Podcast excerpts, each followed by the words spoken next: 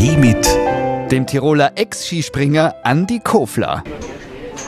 Die erste Frage immer, wie trinkst du Kaffee? Wie trinke ich Kaffee? Ich trinke einen Kaffee am liebsten schwarz und ja, es darf auch eine Tasse mehr sein. Apropos mehr, jetzt wird so gemunkelt, dass die Skispringer in, in ihrer aktiven Skisprungzeit immer ein bisschen auf die Ernährung aufpassen müssen sollen. Ist nicht nur gemunkelt, das ist so, ja. Beim Essen ändert sich jetzt was? Auf alle Fälle. Also ich lasse mir auf jeden Fall weniger abgehen.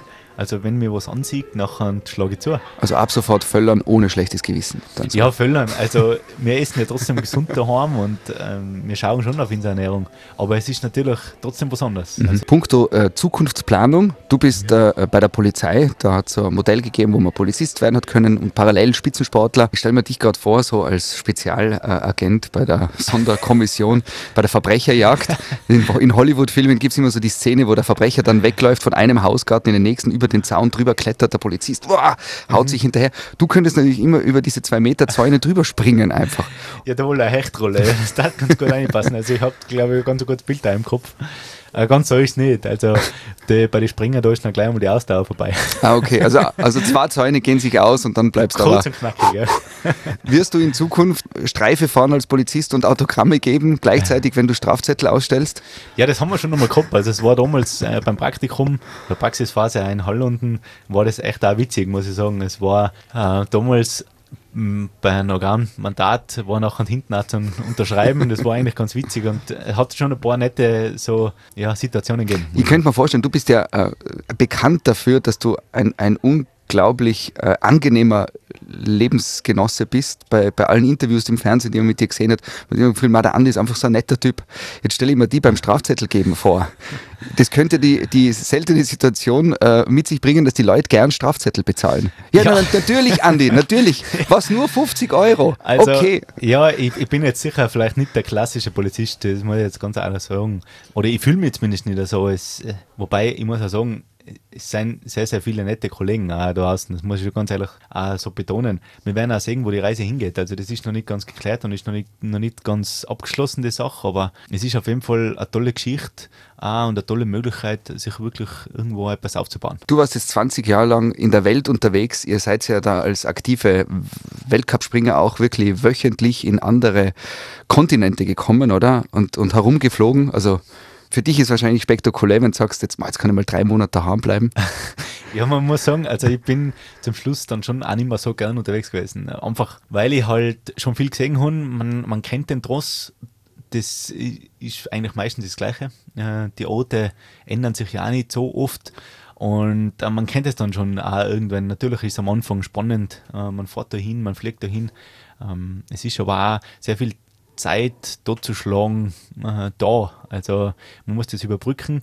Man hat da viel Zeit zum Nachdenken auch, das was auch nicht immer förderlich ist. Aber ja, man ist da auch natürlich mit Freunden unterwegs und ist auch toll. Bis letzte Woche warst du aktiver Spitzensportler, jetzt ist sozusagen deine Karriere von dir offiziell beendet. Gibt es was aus den letzten 25 Jahren Skispringerkarriere, äh, was du uns jetzt erzählen könntest, wo du dir immer gedacht hast, man, da muss ich warten, bis ich aufgehört habe, damit, ich, damit ich die Geschichte mal loswerden kann. Weil ich gehe davon also, aus, es gäbe viele wahrscheinlich, aber welche könntest du uns erzählen? Oh, ja, oh.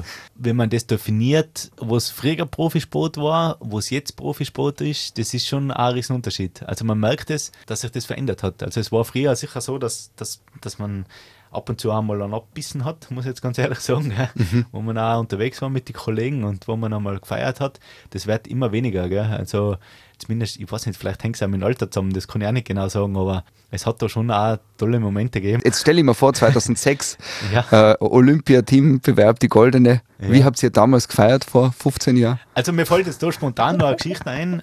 Das war, betrifft jetzt da eh Turin unten. Da war das Wixi. Das, äh, der war altbekannt, der ist mit seinem Truck ist der da unten gewesen im alpinen Lager, hat da Fleischgras verteilt gell, für die Athleten. Sind wir auf der Kleinschanzen gesprungen, der, der Mogi auch und ich, wir haben jetzt da schon irgendwo vielleicht etwas ausgerechnet, dass was gehen könnte. Wir sind nachher äh, enttäuscht gewesen, weil der Kleine, auf der Kleinschanze der Wettkampf einfach gar nicht funktioniert hat. Das hat nicht tun und wir waren am Boden zerstört und haben nachher eben gefragt, dass da das Wixi eben äh, Fleischgras austeilt und jeder, der was da bei ihm äh, sich ein Fleischgras geholt hat, der hat eine Medaille gemacht. Und dann haben wir gesagt, ja, da müssen wir hin, nicht? Und dann sind wir, sind wir da auf, da war der Alex damals auch noch dabei. Und dann haben wir einen Fleischkreis gegessen. Und äh, tatsächlich ist dann der Fall eingetreten, dass wir natürlich auf der Großschanze nach Gold und Silber gemacht haben. Und dann hat sich irgendwie der, der Kreis geschlossen und wir haben dann von ihm haben wir gesagt, ja, jetzt müssen wir da noch ein Fahrrad einkaufen und haben bei ihm eine ganze Schwarten Fleischgras gekauft oder geholt bei ihm und den haben wir dann mit heimgezahlt.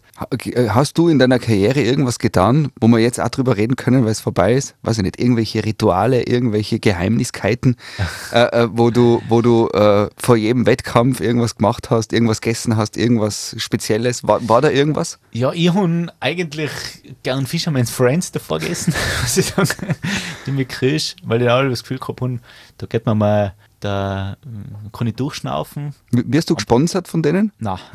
also das sage ich jetzt einfach mal so. Ich hatte jetzt äh, sagen können, ja, so Mentholzucker. Du hast erzählt, deine Tochter, die geht schon, gell? Mit elf. Ja, genau. Also sie ist schon aber, unterwegs. Sie, sie ist aber gegangen, bevor sie springen angefangen hat. ja, springen tut sie noch nicht. Aber ich glaube, wenn sie das da kneist, dann wird sie das auch anfangen, ja. Jetzt ist ja der Fultmerer-Dialekt weltbekannt. Jetzt ist bei dir eine Kombination. Jetzt wird ja den Fultmerern unterstellt, dass sie eigentlich halbe Amerikaner wären, oder? Ja, das passt da genau mit dem Mit. Also Jetzt warst du zwei Jahre lang als Kind in Amerika, hast dort gelebt. Also es wo ist der mitnehmen können, ja. ja. Also in Amerika hat, also meine Eltern haben das immer gesagt, da, bei mir hat man nie etwas gehört, dass ich da irgendwie einen Akzent gehabt habe. Vielleicht war das genau das rollende R, was das ausgemacht hat da drüben, ja. Jetzt für alle, die jetzt sagen, im Moment, was ist es mit dem Fultmerer Dialekt, was ist da? Mhm. Könnte man eine Andy Kofler Originalkostprobe haben? ich weiß ja schon nicht mehr, wie das geht, aber rumpelt die Pumpel nicht, da, da rumpelt es gescheit, ja. Äh, man merkt, die internationale Karriere hat er den Dialekt ein bisschen versaut. du hast die Fultmerer Wurzeln ein bisschen aufgeben müssen. Ja, ich uns müssen zumindest ein bisschen anpassen, ja, sagen wir so. Aber du verstehst alle wirklichen Stubaittaler, weil ich, ich habe aus eigener Erfahrung weiß ich, wenn wer richtig so alt eingesessene Taler, die, die, also Mhm. Da steigt man dann aus als Stadtler, so wie ich. Ja, ja, es gibt schon ein Vokabel, da muss man echt gut zuhören und äh, das, das muss man wieder auffrischen, ja. da, da hast du jetzt dann viel Zeit, wenn du mit deiner Tochter äh, im nächsten Winter Skisprungschanze baust. Muss ich ja was weitergeben, ein bisschen von den von die Wurzeln, nicht? Andi, vielen Dank für den gemeinsamen Kaffee. Vielen Dank, Sogi, und äh, war echt eine tolle Geschichte. Richtig cool bei euch. Danke. Das war Auf einen Kaffee mit dem Tiroler Ex-Skispringer Andi Kofler.